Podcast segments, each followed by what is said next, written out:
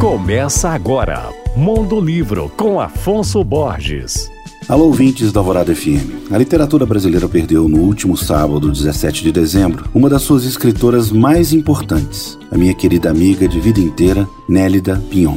Ela faleceu em Lisboa aos 85 anos. No mesmo dia, o escritor e politólogo Sérgio Abranches publicou no site Headline um texto extraordinário intitulado Doce Mulher, Forte Escritora, em que faz uma linda homenagem a ela. No ano passado, Sérgio, grande amigo da Nélida, foi convidado por ela a escrever um prefácio da nova edição do seu romance A Casa da Paixão. No texto publicado esse sábado, Sérgio afirma que Nélida tem uma ficção imensamente importante pelas temáticas que abordou, pela coragem ao expor suas ideias e pela qualidade literária e lírica do seu texto. A autora de 11 romances e 5 livros de contos, Nélida fez sua estreia na literatura em 61 com o livro Guia Mapa de Gabriel Arcanjo. Suas obras venceram renomados prêmios literários, como a Princesa de Astúrias de Literatura e o Jabuti de Crônica, e foram publicados em mais de 20 países. Ela ainda foi a primeira mulher a presidir a Academia Brasileira de Letras e sua morte, como o Sérgio bem destacou no texto,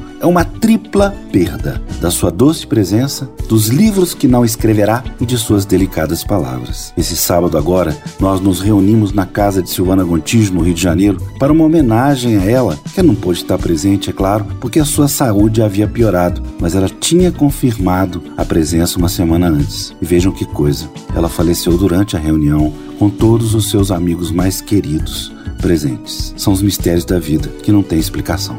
Nélida morreu, mas sua alegria e literatura sempre estará entre nós. Meu nome é Afonso Borges, Instagram arroba Mondolivro e você pode ouvir e baixar todos os podcasts que eu falo no site alvoradafm.com.br.